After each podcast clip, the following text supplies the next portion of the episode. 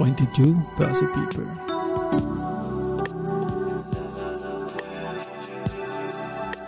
In summer 22. Presented by Management Factory.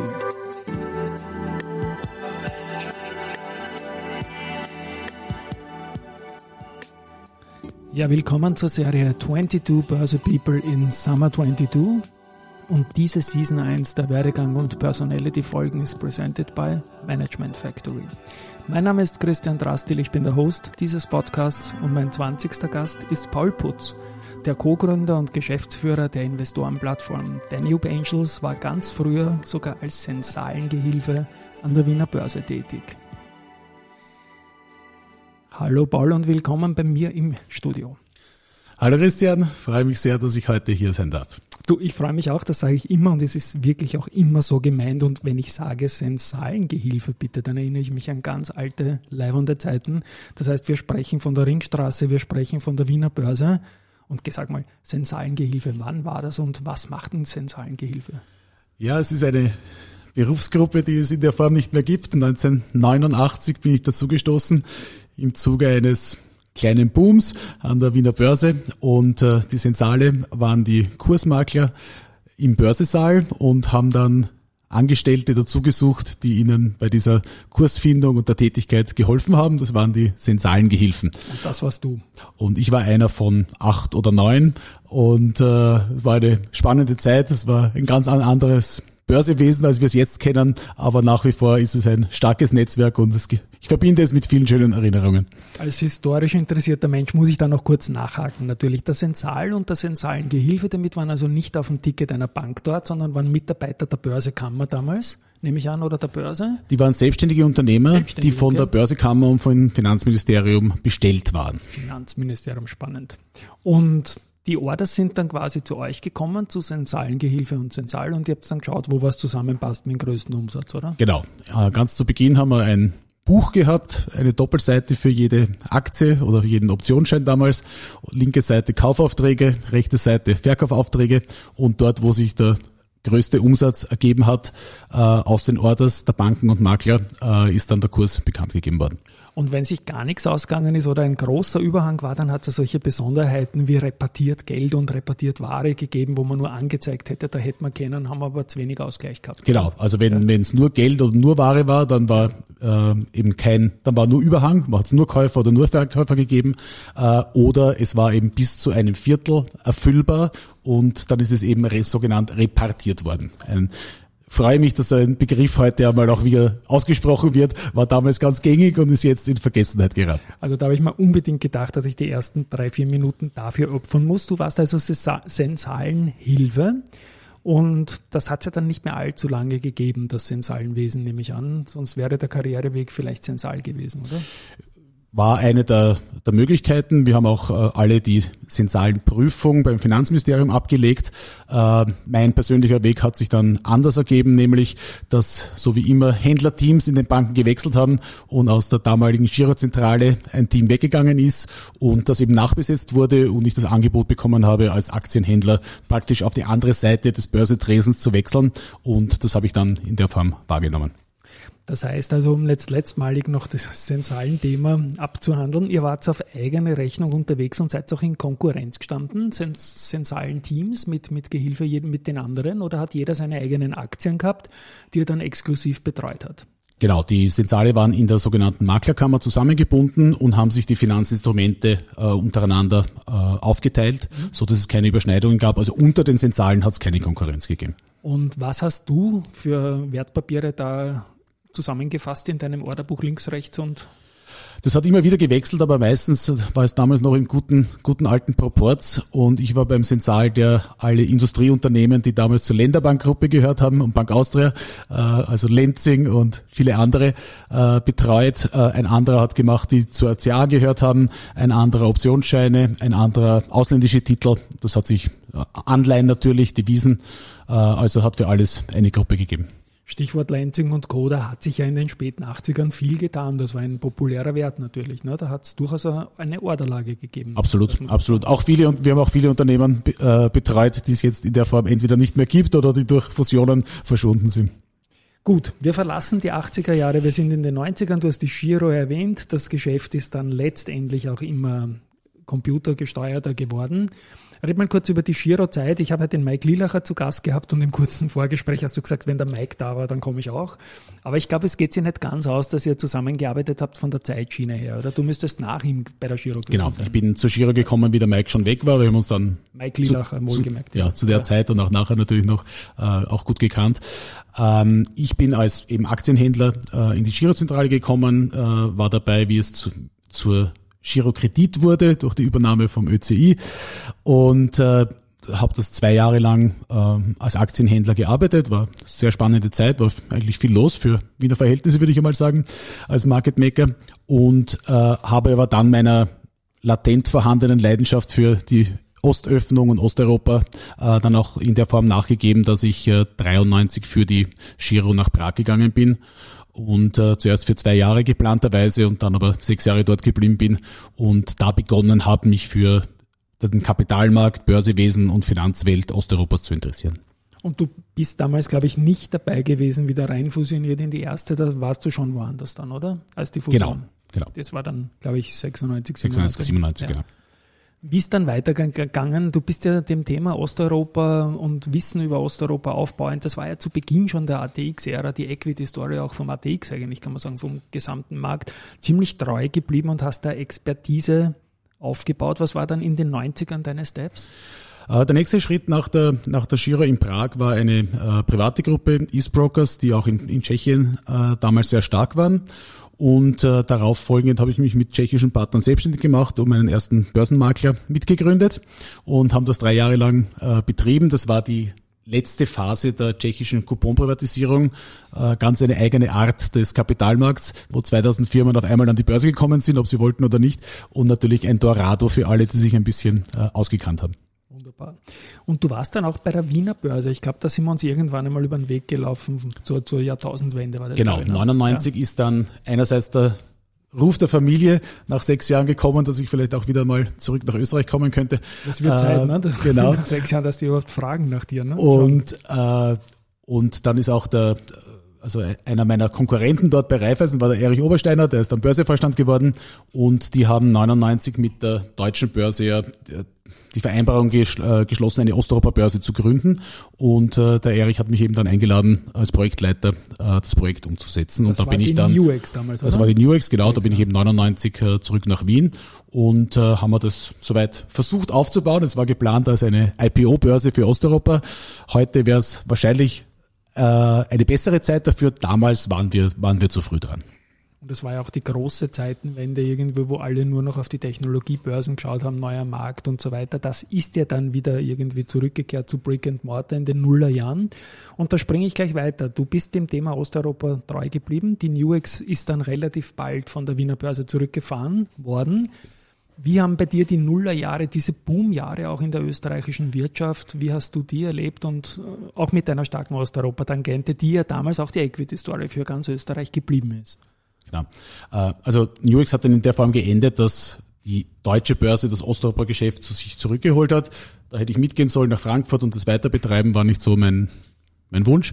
Und ich habe mich dann selbstständig gemacht als Unternehmensberater, als Kapitalmarktberater, äh, teilweise für österreichische und teilweise für osteuropäische Firmen, mit dem Versuch, das irgendwie die New X-Idee weiterzuführen. Und äh, das mache ich nach wie vor, also jetzt seit 20 Jahren äh, und hat eigentlich immer funktioniert. Da geht es um vereinzelt Börsegänge, da kommt man nicht sehr oft äh, dazu zu solchen Mandaten, aber häufiger Unternehmensanleihen und dergleichen. Wenn du von Börsegängern sprichst, hake ich da ganz kurz ein. Äh, an welche Börsen denkst du da, beziehungsweise zu welchen Börsen gibt es Kontakte, um potenzielle Kandidaten, die bei dir aufpoppen, dann mit einem Listing anzudocken? Also jetzt bin ich äh, ja mehr in der Welt der, der jüngeren Firmen. Da eignet sich halt der Direct Market jetzt ja. äh, an der Wiener Börse, wo ich auch äh, also Direct Market Berater bin, äh, der Start Market an der Prager Börse äh, und die die äh, äh, kroatische Börse hat es noch nicht ganz fertig, aber versucht auch so ein Segment, ein Segment zu schaffen. Äh, also das sind jetzt gibt es jetzt einfacheren Zugang als noch vor 20 Jahren für Firmen, die vielleicht noch nicht so entwickelt sind. Ähm, das ist positiv. Trotz allem muss man sagen, ist es und bleibt es halt leider in unseren Breiten äh, eine IPO bleibt halt eine wirkliche Nische. Ja. ja. Jetzt haben wir ja gelernt, dass vor allem diese jungen Marktsegmente, glaube ich, egal wo in Europa, zwei Besonderheiten haben. Zum einen kaum ein echtes IPO natürlich, also es gibt ein Listing von Altaktien und zum anderen sehr, sehr wenig Handelsumsätze, dafür aber auf der Habenseite eine sehr hohe Visibilität der gelisteten Unternehmen. Inwieweit spielt das in die Beratung rein? Und du hast ja jetzt, wir kommen dann später auf deine Ube Angels, natürlich viele Instrumente in der Hand. Ist ein Listing eigentlich eher, wie soll ich sagen, die letzte Option ist, glaube ich, das falsche Wort, aber ich glaube, du weißt, wo ich hin will. Ist das Listing eher nur im Hinterkopf, wenn es wirklich passt, oder ist das fix in deiner Strategie oder in deiner Beratungsstrategie drin?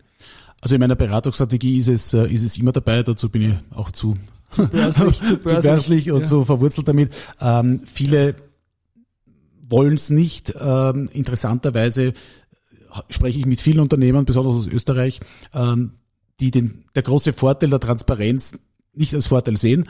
Ähm, die wollen sich halt nicht in die Karten schauen lassen, bleiben lieber so. Die verkaufen auch an keinen Private Equity Fonds. Die wollen einfach ja, so bleiben, wie sie jetzt sind. Was schade ist, weil es tolle Unternehmen gibt, die sicher börsefähig werden.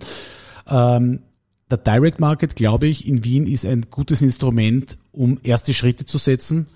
Auch vielleicht nur mit äh, einem Anmeldung, einer Anmeldung zum Handel, noch ohne neue Aktien. Aber man lernt das Reporting, man lernt, äh, sagen wir, die Umstände, man sieht, was wirkt bei Investor Relation, was nicht äh, und schafft sich so einen Nährboden für eine spätere Kapitalerhöhung. Also ich halte das sehr sinnvoll. Wir haben du genauso lang wie ich, haben schon viele Segmente für junge Firmen gesehen, in Österreich, auch in anderen Märkten. Äh, viele sind wieder verschwunden, aber jetzt glaube ich, äh, ist es das richtige Konzept. Das klingt doch gut. Wir haben jetzt die Nullerjahre irgendwie so im Schnelldurchlauf gemacht und ich frage das alle meine Gäste. Da war ja dieser Riesenpunkt, vor allem in der Bankenwelt, 2007 Lehman und so weiter, FF. Wie hast du diese Zeit erlebt und was hat das für dich bedeutet in deiner damaligen Funktion? Also in meiner damaligen Funktion äh, als Kapitalmarkt- und Emissionsberater war das natürlich verheerend kann mich gut erinnern, dass ich, dass ich drei Monate vor der Lehman-Pleite dort im, glaube ich, 33. Stock durch den 10 Zentimeter dicken Teppich marschiert bin mit russischen Kunden, die dort IPO machen wollten. Und kurz darauf hat es äh, die Bank nicht mehr gegeben. Äh, das war für mich ein unsinkbares Schiff, muss ich sagen. Hätte ich nicht gedacht, dass das so fallen gelassen wird, aber war so. Man lernt dazu. Ähm, für die Tätigkeit war es schlecht. Es waren drei Mandate für zwei für Main Market und einer für, äh, für den AIM Market in London, äh, wo wir mittendrin waren, aber die halt durch den Ausbruch dieser Finanzkrise natürlich alles wurde storniert äh, und alles zurückgepfiffen. Also ich habe das in sehr, für mich als in geschäftlicher Hinsicht als sehr schlechte Erfahrung in Erinnerung. Also quasi heute hat es eine andere Bedeutung, natürlich eine ursprüngliche Bedeutung. Die Pipeline war plötzlich weg natürlich und ist auch nicht mehr wiedergekommen, denke ich, weil wir von heute auf morgen in einer anderen Welt gelebt haben, was Finanz äh, Genau. Und besonders jetzt auch, weil es jetzt auch aktuell, traurig aktuell ist. Äh, ich habe da eben sehr viele wirklich große Mandate aus, äh, aus russischer Emittenten betreut. Äh, und für die war London, Frankfurt, alles war wirklich komplett offen bis 2008. Das hat sich dann nicht mehr erholt und dann also was der Rest an Kredibilität ist halt dann durch die Politik zerstört worden. Aber damals, 2007, war bei jeder großen englischen Investmentbank, waren russische Emittenten, wurde der Teppich ausgerollt. Ja. Kann man sich heute nicht mehr vorstellen. Naja, spannend, spannend. Das heißt, wenn ich es richtig verstanden habe, jetzt ein Schock, die gesamte Projektion, was man Geld verdienen kann in den nächsten Monaten weg, aber jetzt nichts, was dich vernichtet hat, weil es in Wahrheit wie im Beratungsgeschäft auch nicht so viel bis künftiges Einkommen zu verlieren gibt, oder? Genau, also es war ja bei mir eben das Leidwesen des Beraters, dass man sich manchmal ärgert, wenn die Kunden nicht annehmen, was man, was man gerne umsetzen würde. Auf der anderen Seite tragt man nicht das geschäftliche Risiko mit äh, und dadurch war halt einmal der Umsatz weg bei mir, aber kein, kein Fiasko.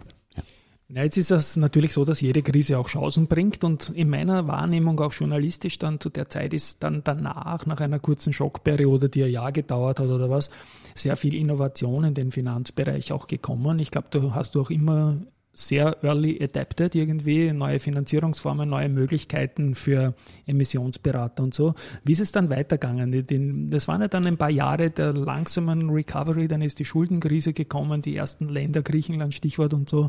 Wie, waren, wie war dein Wechsel so, so 2007 bis 2015 oder so, bevor es mit den äh, Danube Angels dann in der letzten Hälfte, im letzten Drittel sehe ich da 2017 der 10er Jahre losgegangen ist. Ja. Äh, also die Zeit nach der, äh, nach der Krise 2008, ähm, die Folgejahre, habe ich auf einem anderen Trend äh, mitspielen können und zwar war das äh, der ganze Bereich erneuerbare Energien ähm, wo in verschiedenen Ländern, begonnen in Deutschland, aber dann auch in Osteuropa, äh, Einspeistarife gewährt wurden und das Ganze wirklich zu einem bankfähigen Geschäft wurde. Und äh, ich habe in der Zeit sehr viele, ähm, sehr viele Photovoltaik äh, Parks und Betreiber von Parks, Developers von Parks äh, unterstützt bei der Finanzierung und war wenig Kapitalmarkt dabei eine Zeit lang äh, und ich habe mich mehr oder weniger mit Projektfinanzierungen und dergleichen äh, meine Firma halt weitergeführt und darauf gewartet, dass diese Photovoltaikfirmen börsefähig werden. Und zwei davon sind es auch tatsächlich geworden und da habe ich dann die ersten Corporate Bonds für die begleiten dürfen. Und du hast die Unternehmen dann immer langfristig auch begleitet, nämlich an über mehrere Runden, über mehrere Bonds, Trauschen, Emissionstrauschen über die genau. Jahre. Ja. Manchmal ganz, ganz klein und, und, und die erste Emission ist immer der steinigste Weg. Äh, aber man sieht, man kann sich durch Investor Relation, durch natürlich auch gute Geschäftstätigkeit, kann man sich einen Track Record aufbauen und das kann schon als Showcase äh, dienen für viele, die sich vielleicht nicht trauen. Äh, man kann auch mit einem kleinen Bond beginnen äh, und nach vier, fünf Jahren auf einmal macht man 50 Millionen äh, Emissionen. Also das ist nicht, das passiert. Das ist auch mir passiert oder meinen Kunden passiert und äh, das sollte eigentlich viel, ja, da sollte man viel mehr darüber reden. Ein begleitendes, ich gar nicht sagen Phänomen, sondern Merkmal dieser Zeit war, dass die Zinsen immer weniger geworden sind. Heißt für Emittenten von Anleihen natürlich super Zeiten. Und es sind Dinge finanzierbar geworden, die früher never ever finanzierbar gewesen wären, wenn man die 90er denken. Ja, 80er, da bin ich in der Bankfiliale gewesen und haben zweistellige Renditen auf australische oder auf, äh, weiß ich nicht, auf britische Staatsanleihen sogar gehabt, ja, die Kunden. Und das war natürlich nämlich an ein Beschleuniger hin in die Richtung, dass du Bonds äh, strukturieren und emittieren konntest für deine Kunden, oder? Genau, also es war die, die erst, also die Bankfinanzierungen waren irgendwo bei 6, 7, 8 Prozent zu Beginn. Ähm, sobald einmal der ganze Park gebaut war und auch wirklich Strom verkauft wurde, ist es ein bisschen runtergegangen. Ähm, aber ein, ein, eine Unternehmensanleihe war ganz am Anfang noch fast unrealistisch, einerseits wegen der schwachen Bilanzstruktur, aber auch wegen der Zinsbelastung. Und durch dieses stark fallende Zinsniveau äh, hat so ein Unternehmen immer noch 6,5, 7, 7,5 Prozent zahlen müssen, was nicht wenig ist, aber als Teil des Finanzierungsmixes sich rechnen kann. Und so haben sich eben meine Kunden dann äh, dem Thema genähert. Und war Photovoltaik bei dir? Ich meine, heute braucht man nicht drüber reden, ja, ist vollkommen everybody's darling und vollkommen zu Recht. Aber war das am Anfang noch ein bisschen freakig und war das eher ein Interesse von dir privat, dass du mit deiner Profession als Banker verbunden hast oder war das ein Geschäftssinn, wo du sagst, hey, das Ding kommt und ich setze mich da als einer der Ersten rein und, und helfe, diese Dinge zu finanzieren? Das war nicht dein eigenes Geld. Genau, also es hat mich sowieso interessiert. Äh, Besonders haben mich daran interessiert die Parallelen zum Immobiliengeschäft, äh, die so ein Photovoltaikpark bietet. Äh, und ich dachte mir, mit meinen Kontakten von Immobilienfinanzierungen habe ich wahrscheinlich einen Vorteil, dass ich schneller an Banken und gute Konditionen für meine Kunden komme. Äh, und das ist dann auch so, so aufgegangen. Mhm. Hast du für deine Kunden, und dann lasse ich das Thema auch schon, aber ich bin jetzt neugierig, positiv neugierig, die Emissionen strukturiert oder auch beim Fundraising, beim Geldaufstellen geholfen mit deinen Kontakten? Ähm, sowohl als auch. Die, die Hauptrolle war praktisch an der Seite des Vorstands und der Eigentümer äh, die Investmentbank zu suchen, die Investor Relation Agentur zu suchen, den Prospektanwalt zu suchen und das Ganze aufzubauen und, und zu, zu managen.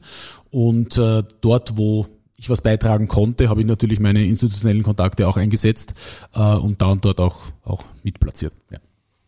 Wenn ich jetzt nichts vergessen habe, springe ich ins Jahr 2017 und zur Gründung und ich habe dich anmoderiert als Co-Gründer und Geschäftsführer von Danube Angels, eine Angel-Plattform und quasi ein Investment-Vehikel. Ähm, ihr seid mir seit Jahren ein Begriff. Am Anfang habe ich mir gedacht, das ist ein Sportverein oder ein Cheerleader All-Star-Team oder sowas. Klingt ja, klingt ja, klingt ja gut. Und Was waren da die Motive dabei? Wie ist es losgegangen? Warum 2017? Und ja, wie leicht oder wie schwer war der Start? Wie reif war die Zeit für dich und das Projekt? Ja, das ist das jüngste, jüngste Baby meiner kleinen Consulting-Gruppe. Äh, entstanden ist es aus von äh, zwei Angelpunkten her. Äh, das eine ist, dass ich eben durch meine Kapitalmarktberatung immer schon gekämpft habe mit Prospekterstellung, Kosten, wer darf öffentlich Geld einwerben und dergleichen. Und durch das Alternativfinanzierungsgesetz, das 2015 ja geschaffen wurde, äh, war auf einmal die Möglichkeit da, dass man für kleinere Unternehmen bis zu zwei Millionen auch ohne Prospekt Geld einwerben darf. Das hat mich interessiert, äh, weil der Kapitalbedarf gerade bei so kleinen Firmen äh, ja sehr groß ist und die Banken da ihre Rolle nicht wirklich ausüben. Und der zweite Angelpunkt kommt von meinem Partner, äh, daher auch vielleicht der Name, ist ein ehemaliger Eishockey-Profi okay. und dem hat Danube Angels auch dann besonders gefallen. Ist auch unsere Region, wir sind Zentraleuropa orientiert äh, und der ist gebürtiger Tscheche, hat dann in der Slowakei und in, in Graz studiert und seit zehn Jahren ist er auf der Suche und berät Hidden Champions aus Osteuropa. Mhm. Slowakei, Ungarn, Tschechien hauptsächlich. Firmen, die am eigenen Markt schon gut unterwegs sind und über Wien in die Welt wollen. Mhm. Und äh, bei denen, die haben gute Ideen, aber auch für die Expansion braucht man Geld. Und die beiden Dinge haben wir dann mehr oder weniger in einen Topf geworfen, zweimal umgerührt und herausgekommen ist Daniel Bentles. Also steckt ja auch ein bisschen New X DNA und die ganze Geschichte da Absolut. auch drinnen. Wenn du jetzt 2017 fünf Jahre zurückblickst und ich komme dann noch auf ein aktuelles Projekt, Fellows, da sind wir wieder in Kroatien dann. Was waren so die Milestones ähm, für äh, Danube Angels und wie es euch in der Pandemie gegangen? Ich war ja für viele sogar gar nicht so schlecht, nehme ich an. Ja, also schlecht war es für jeden von uns natürlich privat, weil man sich das nicht wünscht, aber geschäftlich, glaube ich, hast du nicht auf das falscheste Pferd gesetzt, oder? Ja, also äh, zur Pandemie komme ich dann noch, vielleicht äh, zur, zu der Gründungszeit. Ja. Äh, die Herausforderungen waren einmal, das Ganze rechtlich aufzusetzen, Eigenkapital direkt in GmbHs in Zentraleuropa hineinzuschleusen, ist äh, kein so einfaches Thema und sehr, sehr stark reguliert. Da haben wir mal relativ viel Aufwand betrieben, dass wir eine Struktur finden, die wasserdicht ist, Investorenschutz bringt und trotzdem vermarktbar ist. Ähm, dann geht es darum, wie kommen wir an Firmen, äh, die sich um eine Finanzierung bewerben. Am Anfang hat man da keinen großen, äh, keine große Sogwirkung. Das hat sich am schnellsten geändert und im Vorjahr haben wir 1200 äh, Finanzierungsanträge bekommen. Also mittlerweile haben wir unseren Fuß sehr, sehr fest in diesem Ökosystem drinnen. Und das dritte ist nach wie vor die größte Herausforderung, äh, ist der Ausbau des Investorennetzwerkes. Äh, Private Equity lange Lauf, also keine Laufzeit, keine fixen Zinsen, äh, durchhalten, sich für das unternehmerische Investieren interessieren, ist jetzt nicht etwas, wofür Zentraleuropa besonders berühmt ist. Äh, und wir sind da die Rufer in der Wüste und ich bin mein ganzes Leben lang Eigenkapitaladvokat und äh, daran äh, arbeiten wir, da geht unsere Energie rein. Äh, wir haben in, jetzt in fünf Jahren haben wir gerade Geburtstag gefeiert, äh, haben wir 16 Unternehmen finanziert mit mehr als drei Millionen, haben ein Investorennetzwerk von mehr als 170 Personen, die immer wieder äh, mit uns mitmachen. Also von dem her hätte man nicht gedacht, dass wir das schaffen in der Zeit, aber noch viel Luft nach oben. Stichwort Pandemie. Genau, zur Pandemie. Äh, die hat jetzt unsere Tätigkeit nur in einer Form äh, beeinträchtigt, dass wir physische Marketing, Investorenstammtische dergleichen nicht machen konnten. Äh, auf der anderen Seite eigentlich aus der ganzen Welt an unseren Zoom-Präsentationen äh, neue Investoren dazu gewonnen haben. Äh, unser Abwicklungsprozess ist voll digital. Ähm, also muss, muss niemand mehr irgendwie am Schreibtisch sitzen und unterschreiben. Äh, also da haben wir keine, äh, haben wir nichts gespürt. Die Unternehmen, die wir finanziert haben, sind allesamt mit einer 90 Prozent digitalen äh, Achse und haben eigentlich aus der Pandemie eher profitiert als verloren. Also von dem her haben wir jetzt da keinen großen Schaden genommen. Und an irgendeiner Stelle in diesem Podcast frage ich die Leute immer, ob sie auch selbst investieren. Das ist jetzt genau die Stelle. Ähm, du bist ewig dabei. Ich denke, du wirst immer wieder im Markt auch äh, investiert haben. Wir haben begonnen Ende der 80er Jahre Vielleicht auch da ein paar Worte. Ich frage dich nicht nach deiner Size, aber vielleicht ein paar Vorlieben und ob du im österreichischen Aktienmarkt was tust vielleicht. Klar, ich bin natürlich Investor selbst äh, bei, bei allen Sachen, die ich, äh, die ich versuche aufzubauen und äh, zu machen. Das meiste steckt natürlich in meinen eigenen Firmen. Da, klar, da braucht es auch immer Geld. Aber ja, ich bin ein, ein langfristiger Aktieninvestor. Äh, auch in Österreich, aber nicht nur in Österreich. Äh, ich bin ein, ein großer Freund von Dividendenzahlern, habe damit beste Erfahrungen über sämtliche Marktzyklen äh, gemacht. Da haben wir schon einige mhm. rauf und runter Durchaus, erlebt ja. in der langen Zeit. Äh, aber dass ein Unternehmen, das fähig ist, über lange Jahre, Jahrzehnte Dividenden zu zahlen und auch zu steigern, ist einmal Good News, würde ich sagen. Äh, ich habe bei vielen Blödheiten mitgemacht. Man soll nicht immer nur über die Erfolge reden. Ähm, ich habe bei Dollar gegen Deutschmark Optionsscheine immer nachgekauft, bis es endlich mit 0,01 ausgebucht wurde. Äh, ich habe noch kein Geld mit Kryptowährungen verloren. Es kommt vielleicht noch. Ich versuche viele Sachen, aber grundsätzlich geht es mir bei einem Unternehmen um die, um die Substanz, ähm, die sich eben auch über Dividenden rechnet. Das ist jetzt im Kapitalmarkt. Investment den New Angels Projekte, ja, eines der, der wirklich harten Kriterien bei uns ist, äh, wenn wir eine Finanzierung anbieten, machen meine zwei Partner und ich selbst auch mit unserem eigenen Geld mit. Wenn wir nicht alle drei zustimmen, äh, dann legen wir kein Angebot zur Finanzierung. Habt ihr da ein Vehikel, Entschuldigung, dass ich ins Wort gefallen bin, habt ihr da ein Vehikel zu dritt oder macht das jeder auf privates Ticket? Wir machen es äh, als privates Ticket, aber generell alle unsere Deniob Angels Investitionen gehen über unsere eigene Treuhandfirma zur, zum Emittenten hinein, damit der nur einen neuen Gesellschafter bekommt. Und okay. da sind wir jeder mit unserem Geld dabei.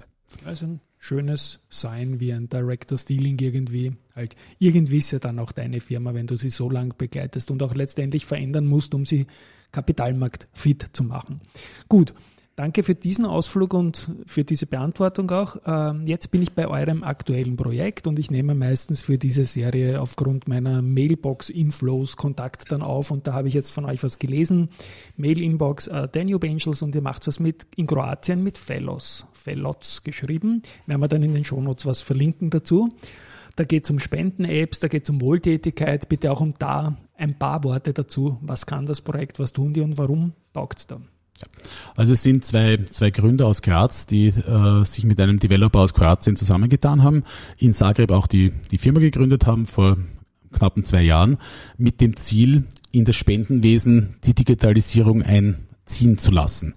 Das ist jetzt immer noch so, dass die Leute von die Spenden oder Vereine, die Spenden sammeln, äh, von Haus zu Haus gehen und Jahrespläne unterschreiben lassen und so weiter. Es gibt natürlich SMS-Möglichkeiten, aber es ist noch immer sehr vieles nicht digital und, und analog. Und der Raphael und seine, seine Mitgründer äh, haben für das Rote Kreuz Kroatien und jetzt mittlerweile auch für die, für die äh, Roten Nasen, die den Sitz in Wien haben und in elf Ländern tätig sind, eine White-Label-Lösung geschaffen. Das heißt, die SOS Kinderdorf Kroatien bekommt eine eigene App unter ihrem eigenen Brand, äh, dass sie ihren Spendern zur Verfügung stellen kann, wo die ganz leicht einmalige Jahres sonstige Pläne ähm, spenden können. Das Besondere daran ist, außer dass es eben gebrandet ist, äh, ist einerseits die Kostensituation. Ähm, Jetzt geht es bis zu 35 Prozent von jeder Spende geht in das Fundraising selbst, damit das Geld überhaupt daherkommt, was wahnsinnig viel ist. Dort ist es so bei Fellows, äh, die machen reine Stückkosten. Das heißt, von 100 Euro 30 Cent geht an Fellows. Mhm. Von 1000 Euro 30 Cent geht an Fellows. Okay. Und der groß, wirklich der Löwenanteil bleibt im Projekt. Und das zweite, was uns besonders auch gefallen hat, ist, äh, es ist ein Tool für die Bindung der Spender an die Spendenorganisation durch permanente, äh, permanenten Informationsaustausch in der App. Das heißt, wenn jetzt jemand sagt, er wollte für bedürftige Kinder, äh, die vertrieben waren, in der Ukraine spenden, dann sieht er jede Woche oder wie oft auch immer der das postet, äh, genau, dass da jetzt jemand dort ist. Die Clown-Doktors kommen hin und man sieht die Kinder lachen. Ja. Ähm, das heißt, es besteht die Möglichkeit für die Spendenorganisationen, durch, nicht durch einen einmal verschickten Jahresbericht sie zu binden, sondern ständig in ihre Projekte einzubinden. Und wir glauben, dass es äh, ein guter Weg ist und, äh, und dass das Team das schaffen kann. Wenn ich das richtig verstanden habe, dass dann also Leute in Kroatien, nehme ich mal an, ähm, eine App von Roten Kreuz in Kroatien, die auf Fellows White Label Technologie basiert, nehmen und das Content Management System und so weiter wird dann vom Roten Kreuz selbst betrieben, nehme ich an, oder? Ganz genau. Die Daten gehören auch der, der Spendenorganisation. Okay. Also Fellows ist dabei wirklich ein, ein Software as a Service. Provider. Dafür bekommen sie eine monatliche äh, Gebühr und eben die Transaktionskosten von 30 Cent. Wir als Daniel Angels machen oder promoten Fellows jetzt besonders deshalb, weil wir, sie sind die Dritten, die sich bei uns beworben haben, die das Gleiche machen wollen. Eine Firma aus der Schweiz und eine andere aus Österreich. Und Fellows sind die ersten, die uns von der Kostensituation her überzeugt haben, weil das ein Modell ist, das für die Spendenorganisationen und für die Spender gut ist. Und nicht nur für die Gründer. Und äh, das ist ein, für uns das, äh, ein starkes Argument. Wenn ich es richtig verstehe, brauchen, braucht viele einzelne Spenden halt, ne? um, um hier genau, viele genau. Spender. Viele, also viele Schwesterorganisationen. Also man ist eher, wenn man hohe Spenden hat, ist man da auf der super Seite, weil zum Beispiel nur 30 Cent weggehen. Genau. Und viele kleine ist dann etwas, was ja eigentlich im Sinne des Spendenwesens auch ist. Ne? Genau. Und für die Spendenorganisationen hat es den Vorteil, dass sie durch die je besser sie die Spender an sich binden können, desto besser können sie für die Folgejahre planen. Das Problem sind die Einmalspenden. Äh, da wird ein großer Apparat aufgebaut und im Jahr darauf kommen viel weniger Einmalspenden. Und alles, was über Jahrespläne und darüber hinausgeht, hilft denen auch viel besser zu planen. Und daher ist es bei denen auch beliebt. Und du bist ein Investor auch in Fellows, weil du in alles investierst, ja. was, ja. was über Danube ja. Angels läuft. Lieber Paul, super. Ich habe im Vorgespräch kurz gefragt, ähm, man kann da noch sich beteiligen jetzt bei der Zeichnung. Äh, Zeichnung ist technisch das richtige Wort, glaube ich, oder? Wir werden es, wie gesagt, in den Shownotes verlinken. Ähm, abschließend habe ich noch eine Frage an dich. Ähm, ich denke, du hast äh, in deiner ewigen Erneuerung, auch in deinem Positionierungsprozess im Kapitalmarkt viel Kontakt auch mit jungen Menschen, mit Gründern und so weiter. Hast vieles mitgemacht, bist meiner Meinung nach, wenn ich jetzt nachrechne, 89 ziemlich ins kalte Wasser gesprungen, nehme ich an nach der Schule. Was rätst du jungen Leuten, die im erweiterten Kapitalmarktumfeld einen Job suchen? Also ich würde empfehlen, äh, jede Gelegenheit, die sich bietet, wahrzunehmen nicht nur, weil ich das damals auch so gemacht habe, es war sicher nicht in meinem Lebensplan, Sensalgehilfe zu werden, das Wort kannte ich nicht, dass da heißt, ähm, aber einzutauchen und äh, zu schauen, ob dieses Segment oder ein benachbartes Segment äh, interessant ist. Äh, die Leute steigen ja oder sind jetzt auch wechselwilliger, den Job fürs Leben gibt es sowieso nicht mehr. Also ich würde sagen, wenn sich im Kapitalmarkt eine Chance ergibt, hineinschnuppern und schauen, wenn es Spaß macht, dabei bleiben. Wunderbar. Und ich glaube auch, dass gerade im Bereich der Nachhaltigkeit wo viele neue Jobs geschaffen werden, der Kapitalmarkt ein großer Arbeitgeber auch sein wird, um hier quasi die Zukunft auch durch Investitionen vorzubereiten. Lieber Paul, super, dass du da warst. Es hat mir viel Spaß gemacht. Ich habe da sehr, sehr viel gelernt auch. Ja, es war sehr schön, deinen Lebensweg zu begleiten, der von der Zeitschiene her auch ein bisschen meiner ist natürlich. Ich möchte mich an der Stelle bei den Hörerinnen und Hörern verabschieden. Danke, dass ihr dabei wart und wir hören uns nächste Woche wieder. Ja, vielen Dank, Christian, für das nette Gespräch. Hat mir auch wirklich Spaß gemacht. Ein bisschen nostalgisch, aber auch ein bisschen in die Zukunft. Und ich lade Sie alle ein. Äh, wer Interesse hat, sich auch äh, mehr Informationen holen zu wollen, kontaktieren Sie uns gerne. Und wir sind analog und digital in einem. Vielen Dank. Tschüss und Baba.